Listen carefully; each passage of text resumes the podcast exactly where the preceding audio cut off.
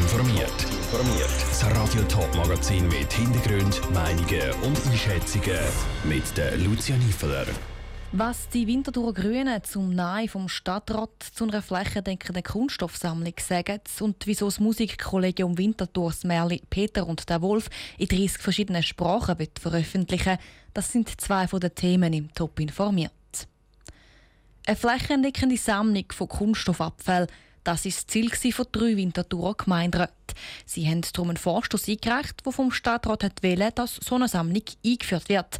Der Stadtrat lehnt das aber ab und sorgt mit der Begründung für Kopfschütteln. Saskia Scher. Kehricht, Grüngut, Papier und Karton. All das wird jetzt in der Stadt Winterthur bereits zur Entsorgung abgeholt. Mit einer Motion, die von linker Seite eingereicht worden ist, hätte die Abholung auch auf Kunststoffabfälle ausdehnt werden sollen. Der Stadtrat hat die Motion jetzt aber abgelehnt. Der Initiator Reto Diener von den Grünen ist nicht zufrieden mit dieser Entscheidung. Wo ich sehr enttäuscht bin, ist, dass der Stadtrat behauptet, es habe keinen Nutzen für Klimaziele und da sind wir ganz anderer Meinung. Es hat durchaus einen Nutzen, vielleicht nicht so einen riesig großen, aber es hat einen wichtigen Nutzen Einerseits für CO2-Reduktion und andererseits auch für das Bewusstsein der Leute. Begründet wird die Ablehnung vom Stadtrat hauptsächlich mit einem zu grossen Kostenfaktor und einem zu kleinen ökologischen Nutzen. Der Reto Diener hat mit dem Argument Mühe. Ist doch nicht möglich, zum Klimaziel ohne Investitionen zu erreichen. Dass da dafür viel Geld in den Tank genommen werden muss, sieht auch die Stadträtin Christa Meier so. Im Fall von der Kunststoffsammlung ist aber eben wirklich nicht nur wirtschaftlich fragwürdig, ob es viel bringt, sondern auch ökologisch. Und weil uns genau der Klimawandel sehr viel wird kosten, müssen wir ganz, ganz gut darauf schauen, dass wir das Geld, das wir aufwenden, dafür wirklich dort einsetzen, wo der Nutzen auch besonders hoch ist. Auf nationaler Ebene gibt es aktuell eine Vernehmlassung zum verwertbaren Anteil von Kunststoffabfällen schweizweit zu koordinieren. Der Stadtrat will das Ergebnis davon zuerst abwarten, bevor er weitere Schritte unternimmt. In der Zwischenzeit empfiehlt er allerdings, die privaten Sammelaktionen von Kunstabfällen zu nutzen. Der Beitrag von der Saskia Scher. Eine so eine private Sammelaktion für Kunstabfälle sind die sogenannten Kubex. Die gibt es zum Beispiel im Kanton Thurgau und angrenzenden Regionen. Es ist ein tragisches Unglück, das sich in der letzten Nacht zu Oberhelfenschwil im Toggenburg abgespielt hat. Ein Einfamilienhaus hat Feuer gefangen, zwei Personen sind beim Brand gestorben.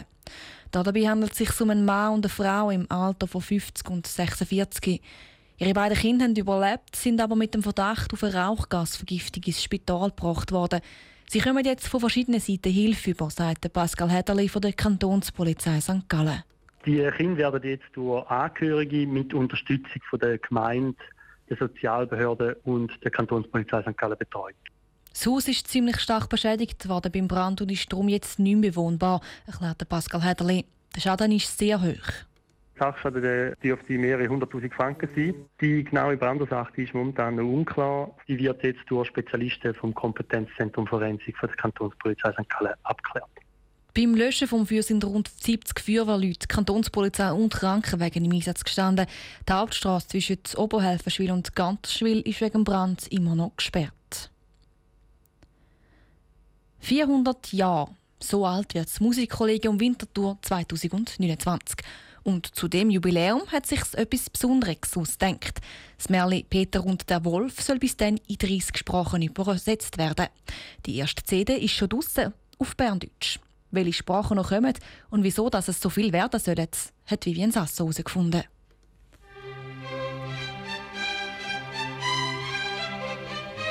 Peter und der Wolf ist ein Musikmärchen vom russischen Komponist Sergei Prokofjew. Das Spezielle an der Geschichte ist, dass die Instrumente quasi Rolle in der Geschichte übernehmen, erklärt der Mediensprecher vom Winterthurer Musikkollegium, Gustavo de Freitas. Da werden die Instrumente vom Orchester einerseits spielerisch vorgestellt, einbettet in eine spannende Geschichte eben über den Peter, den Wolf, eine Ente und andere Tiere, die da vorkommen, die die Instrumente darstellen. Neben den Instrumenten gibt es aber auch einen Erzähler. Und dort kommen eben die verschiedenen Sprachen ins Spiel. Vor kurzem hat das Musikkollegium eine Version von Peter und der Wolf auf Berndeutsch herausgebracht. Der Erzähler ist dort der Fernsehmoderator Kurt Eschbacher. Ursprünglich war dann die Idee, die Geschichte in allen Landessprachen der Schweiz zu veröffentlichen, sagt Gustavo de Freitas. Dann haben wir uns überlegt, dass eigentlich die Schweiz viel mehr inoffizielle Landessprachen hat, weil wir haben in der Schweiz viele Familien, die mehrsprachig sind oder die eine andere Sprache die reden und das ist für uns gelebte Integration, dass wir das auch berücksichtigen und über den Tellerrand rausschauen. Und darum gibt es Peter und der Wolf schon gleich auch auf Spanisch, Serbokroatisch oder Tamil. Aber auch andere Sprachen werden wir dazu nehmen, wie Rumänisch oder Ungarisch und Schwedisch. Einfach, dass wir möglichst viele Sprachen abdecken, die in der Schweiz von Minderheiten gesprochen werden. Auch. Bis im Jahr 2029 soll es Märli dann in allen 30 Sprachen geben. Pünktlich zum Geburtstag vom Winterthurer Musikkollegium. Beitrag von der Vivienne Sasso. Die ersten Veröffentlichungen sind auf nächsten Frühling geplant. Dann soll Peter und der Wolf auf Albanisch, Türkisch und Brasilianisch-Portugiesisch herausgebracht werden. Top informiert, auch als Podcast. Mehr Informationen gibt es auf toponline.ch.